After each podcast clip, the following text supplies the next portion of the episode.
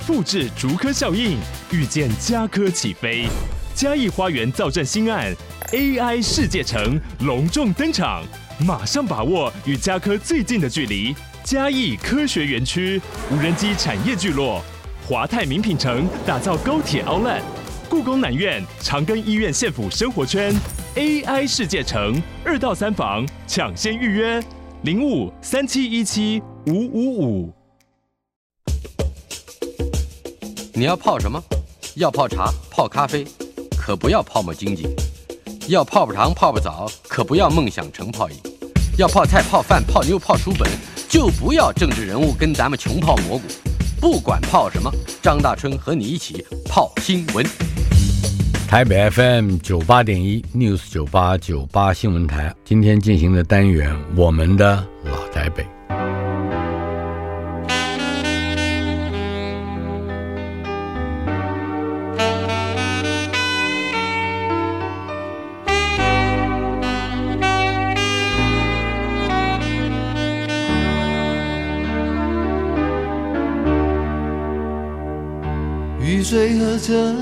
我的老台北没有一个固定的时间坐标，它在我们始终无法全然忘掉的往事里。而我们的老台北这个单元，今天来到了第一百二十集，邀请到的是精神科医师、心理治疗师、荣格分析师，他头衔多了，还是华人心理治疗研究所的发展基金会执行长，嗯，心灵工坊文化公司的发行人，他是作家。我的老朋友王浩威，差一点成为我的精神医师啊。呃，浩威是好、呃、是南部孩子，哎，对我南投，南投，南投竹山。但是在你的青少年阶段里面，有一段不算很短的足够养分的时期，是待在台北的。是的，一九七二年，就是差不多是民国六十一。一二年，年，嗯哼，因为那时候小学毕业大，那个是国中的时代了，嗯，那九年义务教育，所以好像家里重视教育的中南部，尤其是乡下，嗯，大家都会送到私立初中考试，那偏偏我在中部考味道没考上，要考味道是台中的吧？台中的，那味道的题目出的太简单了，嗯，我跟某个人一样都 ADHD。ADHD 的人，嗯，过动症就是最大的问题，就是会漏题啦，会有一些小错误啦，嗯、啊等等，就永远会不小心，永远不小心。所以那是在如果题目简单，其实是在考选择细心的人，嗯，那像我们这种粗心人就考不上。我知道是又上来台北考，那这也是很有意思的哈。我上来台北考的时候，其实我第一次才知道本省人跟外省人。有本省跟外省的差别，对，因为我爸爸带着我要去报考在新，哈，嗯哼，我们就住在我伯父家，我大伯是师大的教授，嗯、住在师大的宿舍，他就说台湾人读什么在新，去读延平，哦，所以我就去延平，所以后这里面有一个省级的纠葛。呀，嗯，是，所以我进到延平啊，延平还好，他考的很难，是。所以就是分数你很低，但是你进去去，但你要很小心的考了。对，然后而且所以还蛮蛮好的成绩考进去了。你的这位伯父是不是后来就是钻研台湾教育史的？对对对，是教授王其忠教授。嗯，对，他算是台湾第一个以台湾史拿到博士历史学教授的，是因为他等于说是以前研究台湾史是有。分裂的嫌疑嘛，嗯，那师大那时候是张玉华，是。啊，张玉华当所长，张玉华的教呃，等于是这个大佬，我忘了他是青年党还是嗯还是的党主席嘛，是，那总之就还是民社党，我忘了，那就保他，那就一路保护他，那所以他才可以拿一个拿到学位，而且是以台湾史为为主专业。专业，嗯哼，啊，算第一个。是。在你十三四岁在延平读了这一年半学校的生涯，有一些什么样特殊的印象吗？那时候就是大家都很认真读书啊，嗯，而且那个学校是现在改建的漂亮一点，以前是小的不得了，嗯，那当然后来就知道说，原来延平是要成为延平大学一个筹备处嘛，嗯哼。那如果印象最深，大概大概反而是那时候记得有一个每天早上上学都有一个工友在那里整理花园，那有一天才发现他是校长啊，朱朝阳先生，他是很了不起的一个教育家。嗯。他原来是筹备，就是他我忘了是呃日本什么大学的博士，那主要回来是要筹备阳明大学的。是。那因为二二八示威的时候，那时候阳明那时候是高中还是还准备的学校？那个参加街头被抓的人太多了，列人、嗯、就太多黑名单了，所以就不准设大学了。啊哈，嗯，是受到影响了，受到影响，那、嗯、就变成说有点像是，可能像我伯父他们都是，像我伯父我爸爸二二八的时候都是台中师范的学生嘛，嗯哼，那所以都亲眼参与，应该说参与了，所以他们大概这辈子都有必然的这个政治倾向，政治倾向，对。是我们说的意识形态负担啊，是似乎是嗯，在二十世纪之前还不是太明显，或者说是被某一种形式的这个管制给压抑下去了。对，到了二十一世纪开始，哎，政党一轮替，这整个的加上本土的自觉，就开始另外产生了第二次的爆发。对，所以所以事实上，就算那个遇到了，我去读延平，其实我在延平也不觉得有本省。也不外省上课的时候不会觉得，不会觉得，只是班上大概只有一个外省籍，跟他很好。他爸爸好像好像电检处的处长还是什么，嗯、我们就做礼拜六就跟着他去电检处看电影，嗯，那个还没剪的，哎，那还颇有一些启蒙的作用。呀，yeah, 我的启蒙朋友之一。嗯、在高初中，你只读了一年半是吧？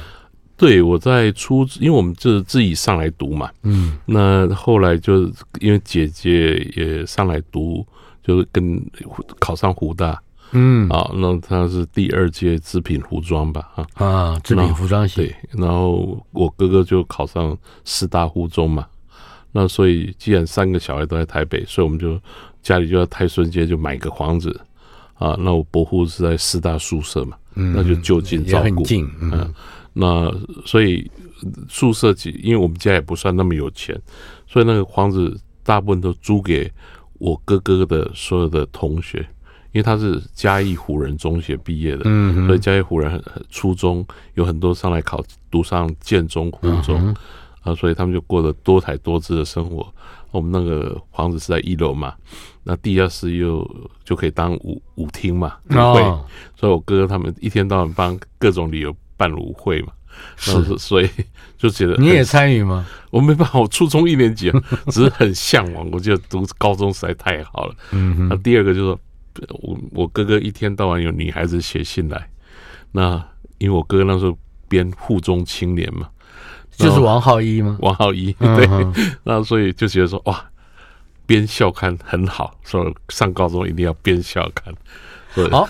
所以你在初中的时候，也基于对于哥哥生活的某些侧面观察，而养成了，也会养出了这个文青的气息了。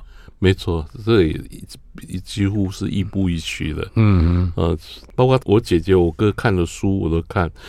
然后有一个，当然另外一个转捩点，那如果文青有关的话，就是是真的是生病了。就是你生病了，嘿，我之所以转学，就得到慢性。肾脏炎啊，那慢性肾脏炎就不那时候都是要躺床，是是吃类固醇，那夜亮脸，他脸脸就变大大，然后慢慢的才意识到说，哎，还蛮危险的。嗯，你可能我们那时候有到仁爱医院住院，那时候是黄金江院长是。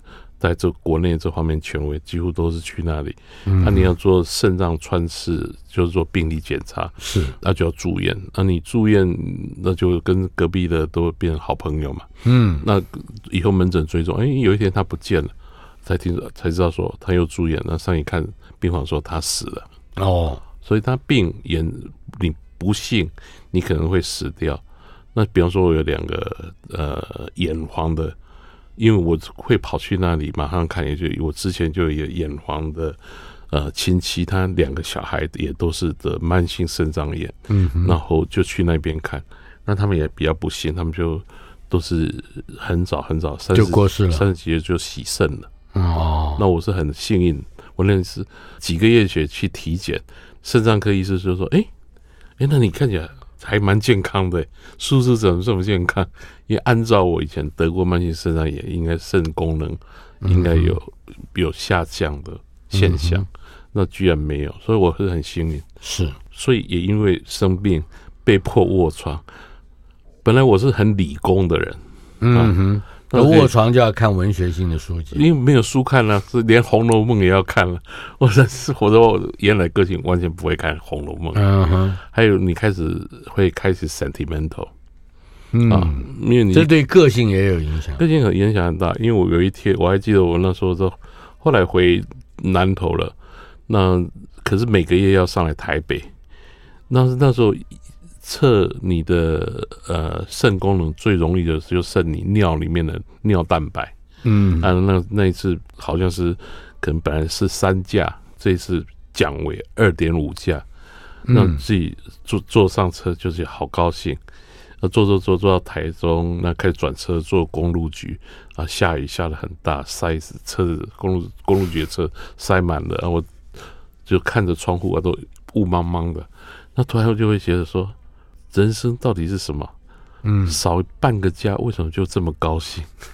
人生这样半个假就可以这么高兴，那人在意义在哪里？哎、嗯，我这个印象很深。这个开窍了，开窍。会问这个问题就开窍，开窍了就变文青了。是，是这个跟就是这个经验啊，生病的经验，虽然是只是在初中阶段，但是它延续了有多久的时间呢？呃，因为我就被限制不能运动。嗯，我应该是说，我被要求休学，然后那可是你初二了，那一定很倔强。那后来我们就说，那回竹山好了。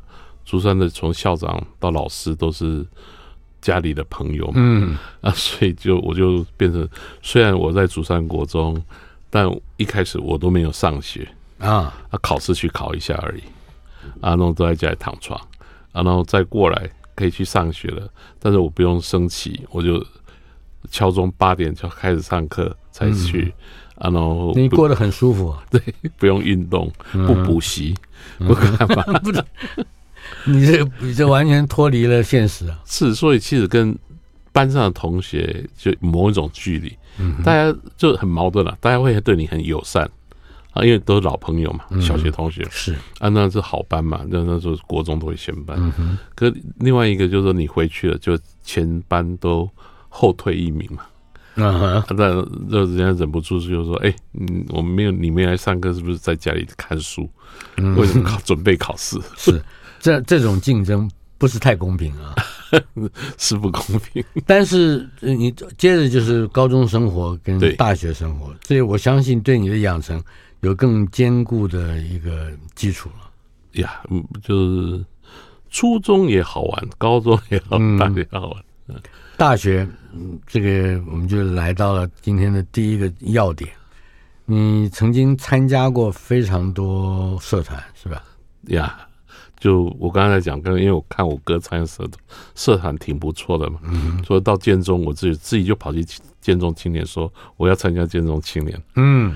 啊，那就就是那那时候我忘了是谁，王其清还是王焕生，我忘了。王范生，然后就说王范生应该比你大两届。对，那还是谁？就说那就进来啊，就是我就进去了。嗯，那那他当然不会记得，然后那大概就这样，我就进去了，然后就编一个小编这样，然后一开始没把握，就是编什么自然科学专栏这种的。嗯，那大概是这样开始的。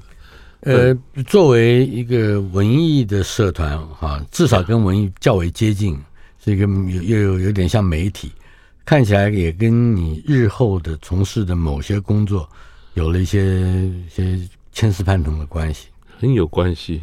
两个，第一个，我原来不是要读医的，嗯，那其实我我们家小孩都喜欢画画，是，所以我一方面也在建青当。不是主要美编，但次要美编，嗯、所以包括詹宏志在那个教说那个版要怎么编呐、啊，嗯，然后呢，我说詹宏志上课，我说那个时候都上过课。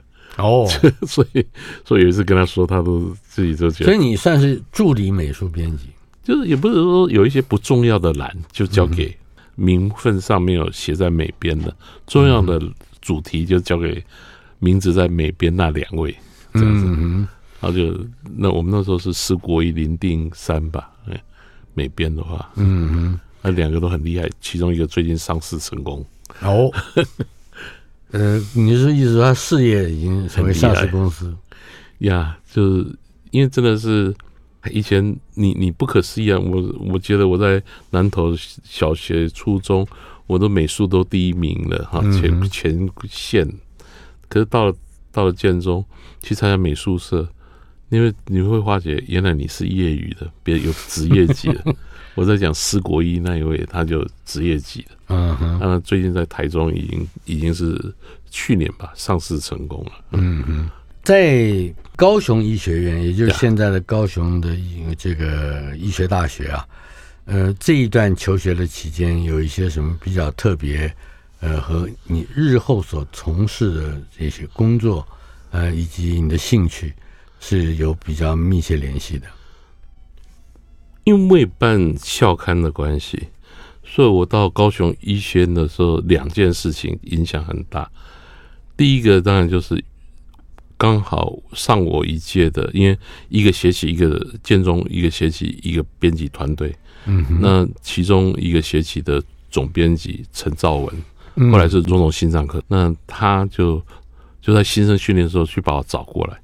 因为高高雄医学院的校刊是暑假编，好像十月就是校庆了。那、嗯、那所以其实暑假的后期也是新生训练的时候，就快要送印刷厂。嗯，和他每一期都两百页啊，他是编不出来。呃，所以你还没有入学，你就我在新生训练我就被叫去做美编啊，然后就开始就按詹宏志那一套。嗯啊，然后编的很像天下当年的天下杂志哦，因为天下杂志就是那时候是最时髦的杂志嘛，嗯，然后就终于两百页都一口气就把它编完。那时候新生新生你还没有入学呢，新生训练还上什么都不知道，嗯，那种情况。然后，然后第二个就是那时候在学校，真的校园很小，这这个学校其实是创校很早。搞不清是什么多少年了。嗯、我我我丈人是第二届的。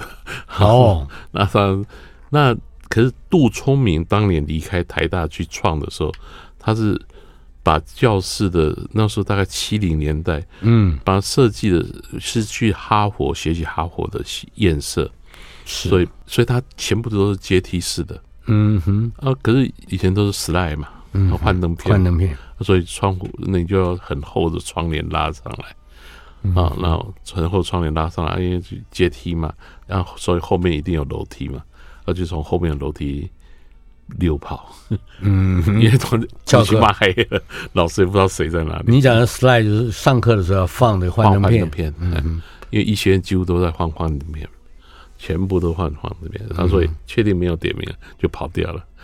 那那那时候学校很小，那教室就是那么几栋。那突然有一天看到有一个人写说，谈七等生的什么什么什么，忘了。然后就说，哎，七等生在当时是非常著名的小说家了。是，那就说居然这个学校有人谈谈七等生，而这也正是你之前当小文青的时候，所读过的东西。对。那所以，那我们班上有另外一位杨敏敏，他是附中青年的编辑。嗯，那我们两个就稍微就知道，那没有想到考到同一个学校，也不认识。但是你当编辑都大概就谁是编辑都知道嘛。嗯，那就是就两个就说，哎、欸，我们晚上去听听看。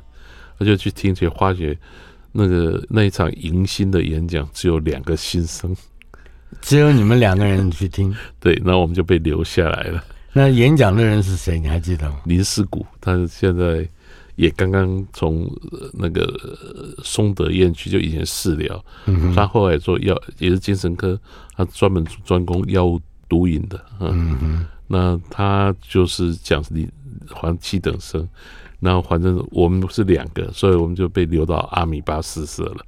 哦，也就是说你们两个就变成当然的会员。当然会员，阿米巴是一个非常特别的名字。呃，你曾经参加过很多组织啊，包括阳光小集、现代诗、战争机器、台湾笔会、南方杂志、夏朝，参加过非常多的中国笔会，呃，中国笔会，现在就都要选好了。嗯哼，呃，阿米巴比较特别，我们先谈谈阿米巴。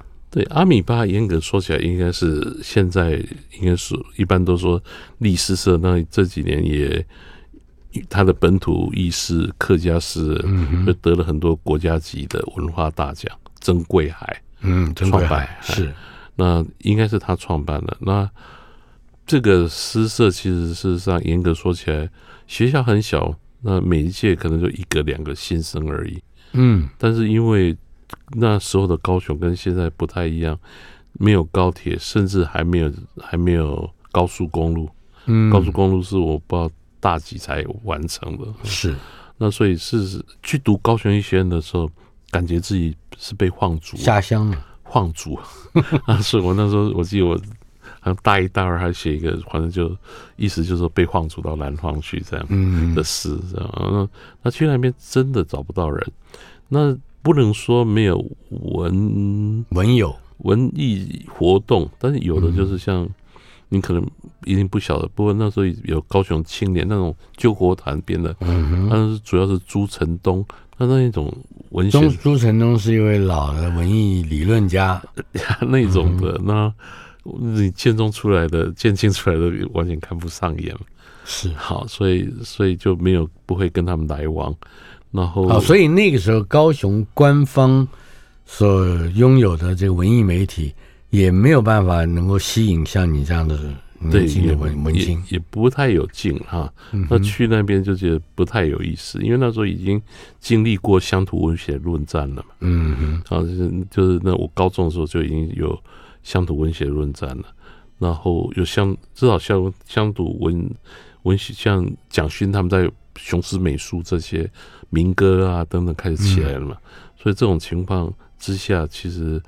对这些东西没有兴趣，但是到底什么是才有兴趣的？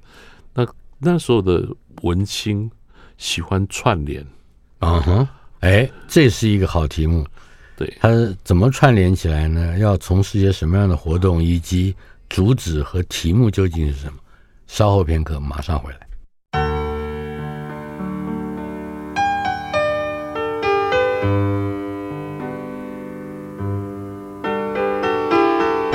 我们的老台北今天来到了第一百二十集，访问的是精神科医师、心理治疗师，也是作家以及心灵工坊文化公司的发行人王浩威。浩威回到了你的青春时代啊，那特别是阿米巴这个社团，这个诗社，阿米巴是一个原虫嘛，是吧？对，是一种原虫的名字，可是就生活在。生态最底层，嗯哼，这反映出来有一个社会主义的倾向，嗯，跟最底层结合在一起，所以阿米巴有这个政治上的含义，有政治的含义。嗯、然后，但是怎么样跟最底层在一起，那每个又不一样，因为后来就有统独的问题嘛。嗯，但是不管是怎样，我之前不包括郑贵海，包括陈永兴这些学长，在政治上都很活跃的。啊，那在文化运动也都很活跃的，所以我们进去的时候，其实我们开始遇到的是比较属于怎么样回归人民啊。那所以其实我们这也是当年苏联搞 搞搞这个社会主义运动，托尔斯泰的。这最重要的一个就是到民间去嘛。是啊，所以阿米巴也有一个哎，可是总有一个疑虑啊，就是当自诩为知识分子或者是知识青年的。呃，这些个文青们，要说到民间去的时候，他仍然还是有一个指导的或者是教化的呃态度，态度是吧？对，可是我们那时候大概没有那么强烈的使命，就是实际上并没有扮演教父，不是，并没有那么多行动力。嗯哼，就是，但是你们还是一个行动团体哦。对啊，但是大部分的时候，比方说那。那时候林思谷就跟我们说：“呃，哎，那个有个 pub，有个人唱歌唱的不错，晚上我们一起去听，我就去听了。那就有一个小潘的在唱歌，嗯，后来叫潘越云，叫 就是潘越云，对，他那时候都唱英文歌嘛，可是后来变歌手了啊。那像这样的，我们也是过得很小资啊，啊，那但是偶尔也就去鼓山去关心一下，那时候。”那个那时候还有水泥厂，然后那真的是乌烟瘴气，然后去做报道文学啦，干嘛？好，那所以所以那时候也，所以还是关心实际的社会问题。对，就是你们发出声音吗？不发出声音啊。那可是后来最唯一就是跟《民众日报》那时候吴锦花啊，吴锦花在那里是。那还有一个记者，他也带我们到处看很多。那也因为是他们，我们开始跟叶石涛。嗯啊，熟起来是老作家，嗯，小说家，小说家。但是现在是他当然是像圣人一样，然后又在台湾文学中心论的人来说，可是以前他其实是对我们来说就是一个很好的老顽童老师啊、嗯，是他永远是老顽童的样子。我们就骑着脚踏车从高雄医学院的后面，那时候都还没开花嘛，嗯，那、啊、你就骑着脚踏车就穿过那个。田那田都是种藕的哈，然后然后穿过就可以到左营他家，他说都没有先打电话，我就去那里蹭吃的，然后到他二楼的他书房，然后我还记得有一次快暑假了，就问叶老，就说，哦，我都不是叫他叶老啊，我是都叫的更轻松的一名字，问说，那你暑假要干嘛？他说他要看《战争与和平》，我说现在很不屑这样。欸、这不是高中就应该看，看过的吗？啊，他就老先生就说：“哎、欸，不同年纪看不一样。”反正你看他很谦卑，嗯哼。啊、那时候他还没台湾文学大纲啊等等这些还没还没写呢，还没写出来啊。但也还没，反正就像不像现在那样，但是亲切的不得了。那也没有看出他也不在乎你是同的啊，读的，因为那时候学生也没有这样，嗯啊。所以，我们是在高雄就自己这样四处窜，会让你尊敬的文友就是那几个，嗯呀。所以，也就是在阿米巴的这个氛围之下，跟这些文艺人士有接触了，好像有个旗帜吧，哈，嗯，因为阿米巴历史悠久嘛，所以南部一些文前辈都知道，所以我说我是阿米巴的，他就会，这好像是个帮派一样，对吧？至于我刚才念到的那几个名字，《阳光小集》、《现代诗》、《战争机器》、《台湾笔会》、《南方杂志》、《夏朝》，我一个一个讲好了。嗯、其实是那时候就来了一个文化大学的同学，我大二吧，他的一个同屏东中学的同学跟我同班，那我同学就说：“哎，我有一个朋友在文化大学写诗，要不要认识？”嗯，那就是李吉啊，李吉是。大家不认得哈，疾是疾病的疾病的。但是如果大家知道那个草东没有派对，嗯，主唱的爸爸 就是的，就是李吉。因为我们上台北去找他们，就到草东街，嗯，啊，就是文化那时候租房子住在草东街嘛，大概可能就是那时候。草东街就是他的算是从小的家嘛，对，一直到到硕士班。嗯，那那时候李吉跟中桥跟杨度是他们是一伙的嘛。嗯，那所以就变成李吉就下来跟我们，然后就我们上台北就去上去找他，就是大家就那个时候很流行这样。嗯哼，啊，那所以草东街大概每天都有派对吧？嗯，所以才去一个才 草东没有派对。嗯哼，那样的一个情况。那总之，那这个跟。他们一伙很好，所以他们成立春风出诗社的时候，我也参加了。是，然后比方说，比方说那个呃，苦林那时候已经毕业了，哈，早就毕业。他在明道中学教书，是。那跟呃明道中学有明道文艺，跟中央日报决定要合办一个全国学生文学奖，是。那我忘了，我那时候可能大三嘛，那已经就已经就像我刚才讲，因为我们有一个阿米巴十四嘛，然后就会把很早就会把游欢啊、苦苓啊等等这些中部啦、南部的诗人呢请到诗社里面。嗯，因为我们诗社有一个好玩，就是其实不用你不用讲太多话，讲完，因为所有的社员都很爱炮轰别人，嗯，所以就有攻击力。很有攻击力，然后所以每个来参加都很觉得很谈完都很兴奋，一定请我们喝酒。嗯，因为平常你演讲完下面都没有问题嘛，嗯，那偏偏这里讲没几句就开始有问题了，然后所以就变成印象都很深刻。那苦苓那时候开始办这个全国学生文学奖，他很怕没有人投稿，嗯哼，所以他全省只要有写文章的学生，大学生，一律都千拜托万拜托，你一定要交，你快交稿时间到了，你没交，他说虽然截稿了，你还是交过来，马上就。嗯所以我每次都诗散文小说都参加，嗯呃，所以有一年很，如果这样说的话，苦苓对于台湾一定时期的某个阶段的文学或文艺的这个风气，还是相当有贡献的。很多人都他挖掘的嘛，嗯，我们刚开始得奖，陈克华原来就亚璇就已经在联埠曾曾经整版。陈克华是花莲高中三年级的时候就曾经整版的陈克华诗，所以他是早会的啊。但是其他的，你说张曼娟呐、侯文勇啦、焦桐啦，是等等等等，全部都是在这个奖出头的。嗯，就全国学生文艺奖，全国学生文艺奖。嗯哼，那所以事实上也在那边，大家就互相认识。哦，我其实像我认识陈克华就在那里。他是台北艺学院的，我是高雄艺学院的。那么因为同样都是艺学院，他小我一届，侯文勇是小两届，嗯啊，那张曼娟是同一届，是啊，他那时候东吴，他本来呃忘读那个五专，他在读东吴中文，嗯、是啊，所以他慢也也才大学小我们一届两届，嗯、大概是这样。呃，阳光小集。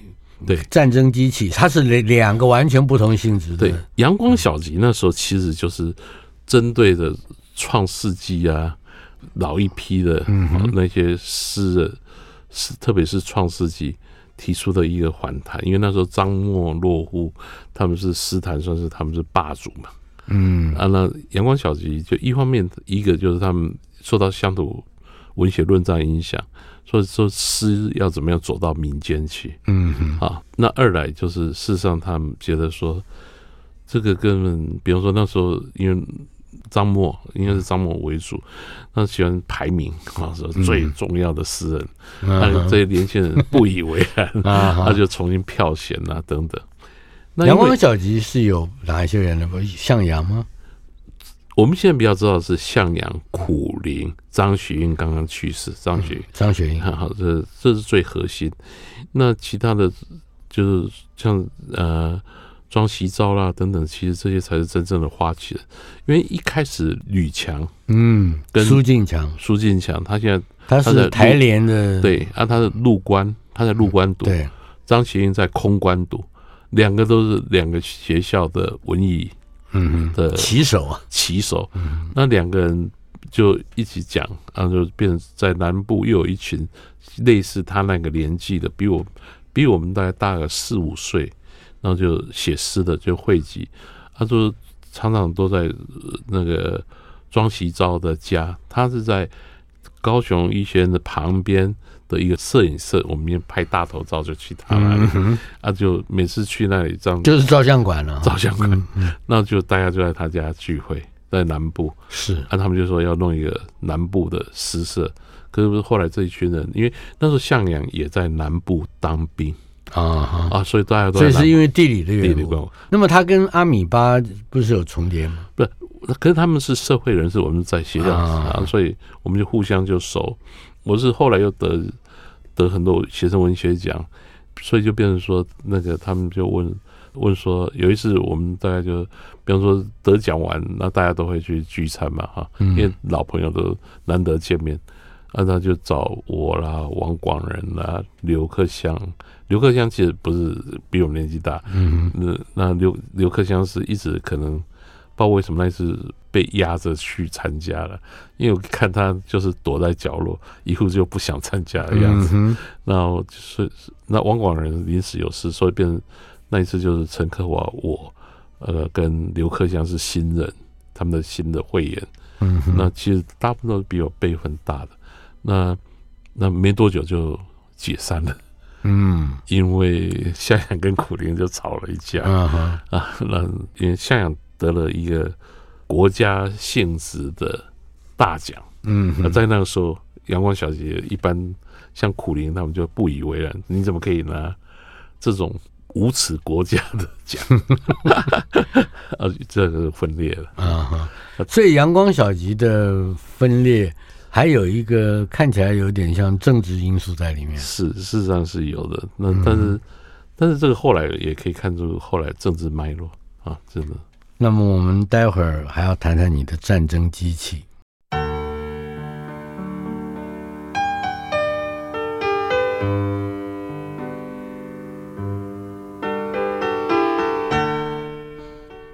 二月十九号星期一，雨水。今天进行的单元，我们的老台北访问的是我的老朋友精神科医师王浩威。浩威，在刚才提到的因为内讧而解散了的或瓦解了的嗯阳光小集之后，在战争机器之前，我们还有其他的地下文化杂志一大堆。嗯，我是民国七十三年就。一九八四年上来台北马街医院实习，嗯，我就回到台北了哈。那台北以后没多久，就有人找我，是李玉，嗯，好，他吕玉是办《南方》杂志，对，也是政治导向非常是。但他到高雄医学院找，就是说他到各个学校找文青，嗯，那想办一个杂志，原来是文学性的，后来变文化性，嗯哼，那。到了高雄医学院，高雄医学院的学弟就说：“呃，找王浩威吧，他要去台北实习。”啊，那他就上来找我。所以第一批找的是就是兰博卓、蓝博洲、蓝魏怡君、哈林生静、林芳梅。嗯哼，林芳梅不过还没办，他就出国了。嗯，等等，所以那时候都是文青，是啊，那都得一些奖的一些小说家或什么。那可是就不容易办出来嘛，那拖拖拉拉就拖了很久，后来才转换成文化杂志。这个文学杂志跟文化杂志虽然意思好像蛮近的，但是文化杂志似乎更接近比较广泛的社会议题。对，就是也包括就是政治了，也包括也不是，甚至也包括比方说剧场啊、嗯、电影啊，还有还有批判社会现象了，是。因为我们第一期本来要那时候畅销书是詹宏志的《趋势索引》啊，《趋势索引》，我们觉得第一期要批判这个资本主义的走狗，就实在是太嫩了，文章写不出来。那要批判说觉得不应该，但是要怎么样说出这个道理来说不出来。嗯、杂志的名称叫什么？就是叫《南方》，就是南方，就是南方。我还替他写过文字。你觉还不只是我，我有一次跟跟吕玉开会，呃，在我还记得是在钟兆正的家，对，老先生招待的人里面有一个头发就很少，呃，原来是郭正亮，对，他那个时候的笔名叫江训，江训，对。呀，没错，就是我是唯一从头到尾参加的，嗯，因为筹备到开始我就去当兵了，嗯，那我常常是白天他们吵架。然后换了一一瓶总编辑，这样都走了，就只有我负责的部分。哎、嗯，我又去交稿，交稿。啊，怎么又换了？那、啊、就哎，怎么来了一个郭正亮了？像这样一个情况，总共前后大概换至少三批人马。那郭正亮以后才定下来，就将军、嗯、是啊。那那总之，这个当然涉及到确实是这个这个杂志的呃社会角色的啊。嗯那我那时候是在当兵，所以我当兵也好玩。我当兵是在保安特勤队，保安处特勤队，那是就是秘密警察队伍嘛，啊，所以我被分配，我抽签抽到的时候，我们在卫勤学校下部队，好，那就卫勤学校，因为医官嘛，对，那那就是基本的训练的，然后出到这个圈的时候，没有人知道这是什么单位，他只是说啊，特勤队就是要。早上起来就跑三千，再回来刷牙。然后以前各空什么海陆特勤队、什么特勤队都这样。嗯，那就没想到我的警总报道，警总说你到绕过去，保安处有另外一个门。到保安处等门口等了很久，他就说出出来一个中阶的主管吧，嗯，叫我说回去等电话，一等又等了十天。嗯，啊，那终于电话来说过两天来报道，然后。不要剪头发，不要穿一军服。从此我都没有再穿军服，所以就是一个秘密情报员。对，所以你干的是什么事情呢？就是要要你必须要举报某一些你认为在国家安全上有危危险的分子吗？不是，主要是被抓了哈，那他们的健康状况。哦，可是还好，我那时候已经已经没有在。所以你还要从事医医学的业务？对，我 我要假装我从来没有参加这些社会运动，对社会运动都很单纯我无知。国民党的政府在，尤其是军事单位，是故意吸收你去，还是并不知道？我是抽签的，我前面有一个是有关系，所以开切让他进去，让他进去。啊，他是。这个单位等于说有史以来第一个义务役，嗯，里面是从军官到兵都是职业军人，是，那他是第一个义务役的，我是第二个，啊，说我啊，第一个是可以平调啊，就是长官说调谁来啊，嗯，那他是有有还有关系的，有家世的。啊，可是你一旦开了切，你就放进去抽签嘛，所以我抽到的时候没有人知道那是什么单位，嗯，啊，他们也不知道我是谁。所以你你算是卫勤单位，卫生勤务对。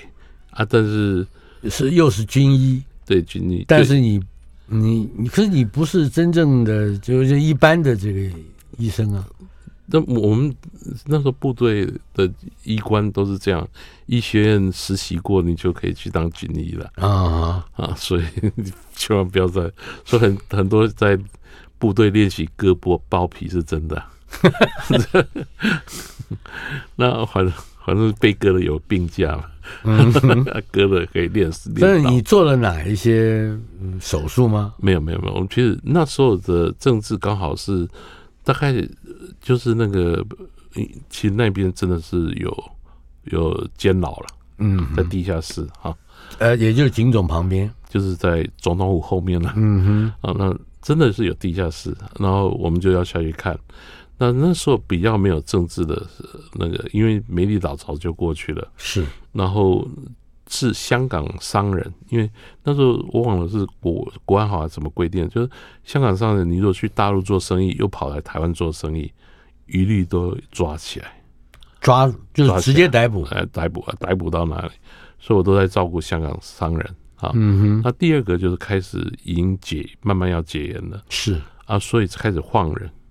就是所谓的放人是已经逮捕的这些，包括香港没有，不是香港哦，更早的，更早的其实都是七八十岁，都中统、军统，那不是斗争很厉害吗？互相诬告，那都很可怜，年轻情报员就被抓当做捡匪谍，好，那抓进去，那那其实他，你看这这还是一个有意思的故事，就他送回到家的时候，是小孩子可能。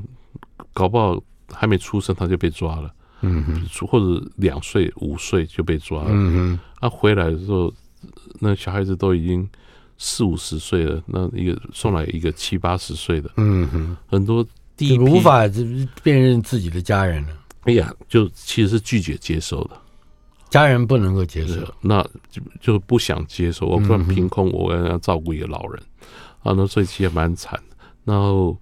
然后那个后来才改成说，先通知连长，嗯。啊，你你因为这些政治犯的后代其实混的好的不多，都是在乡乡间，嗯。啊，那所以所以就变成说他们等于说林长跟他们关系都有一个基本交情嘛，嗯啊，连长签收了，他们不好意思不把自己爸爸收回去，是，那我们当军官的，就是在旁边看。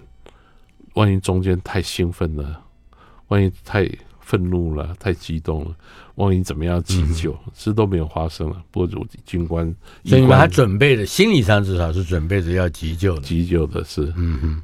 送到后来，如果现在知名的就是陈菊，嗯，呃，其他中间还有送不少那个啊，反正中间的那些呃，就是反正就是读书会、学生读书会的。嗯那因为十几岁被抓，四十几岁送出来，但大部分都是军统、中统，嗯，那少数就是年轻。整体而言，大概有多少这样的人呢？我们就讲最所谓的罪犯，应该是很多。但是我们那时候知道，我们大部分都不用在部队，嗯，都在外面玩啊，所以编杂志，晚上去编地下文化。你还在编杂志？是啊，我继续去南方啊，我继续去南方公稿啊。所以我说，我为什么？所以你没有断过都公稿？对，但是所以我说我晚上才能去嘛，因为白天我在部队啊。呃，白天他们吵架吵完架，我去继续供给新的总编辑是谁？你还蛮有效率的。是，但这个时候还没有到我们想要谈的战争机器，是吗？对。所以大概是这样，所以认识很多人。嗯、呃，那时候除了在地下搬了，所以，所以我那大概当兵的时候编了《南方台湾新文化》《海峡》《海峡》。对了，就是夏朝的夏朝，嗯。嗯都是在地下，都是他手边的。我们一定要提一下战争机器，因为这是一个非常重要的符号。是里面的很多成员在后来，不论在学术界或者是这个创作界，都还相当有影响力。战争机器，战争机器其实事实上说起来，应该说岛屿边缘战争机器哈。一开始我们那时候已经开始思想的冲击，因为读。《资本论》读马克思，你知道，我参加一个海峡杂志的关系，我参加了《资本论》读书会哈。嗯哼，那我们是读到第二卷的哦，那是台北那时候对台北，我第一卷没读完。对啊，对，所以我是跟跟一群现在可以包括去世的王菲林、吴正环啊，他们这一群，那水平很高的，我这里面水平最差的 啊，那所以我是有读完第一卷。那但是你也知道说老马啊，就老马克思，嗯哼，啊，就事实上好像没办法解决现代问题，所以应该读点新马。嗯，然后读点新马到底怎么读呢？从新马就又读到法国的结构结构主义了。嗯，那那时候大家就一起来读书吧。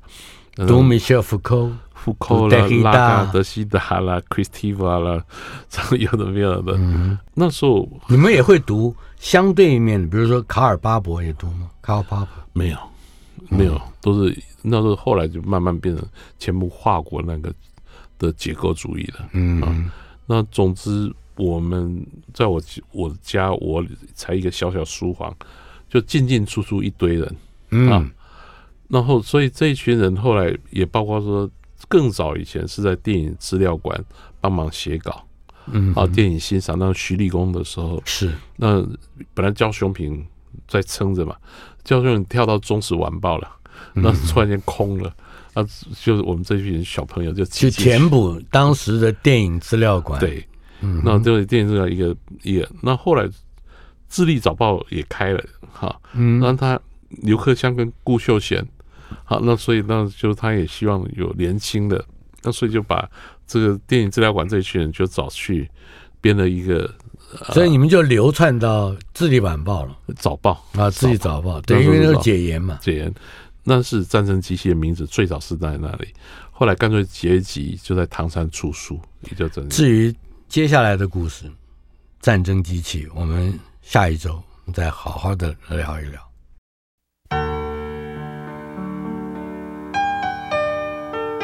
车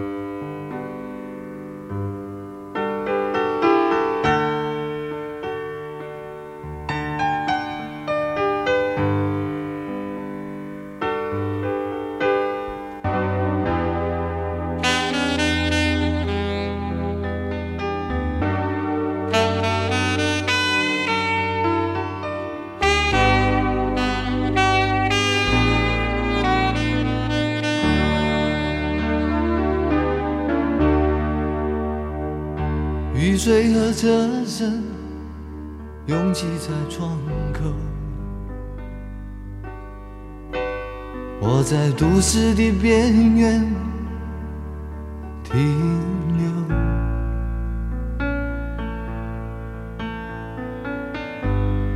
少年的往事在回忆中消失，三十岁，我的职业。是自由，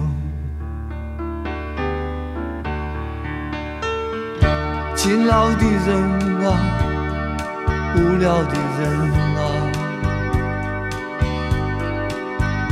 还有陌生的我在街头游走。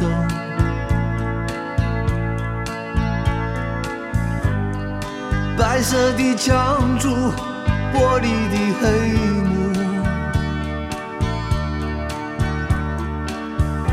唱着改变社会的任务，告诉我。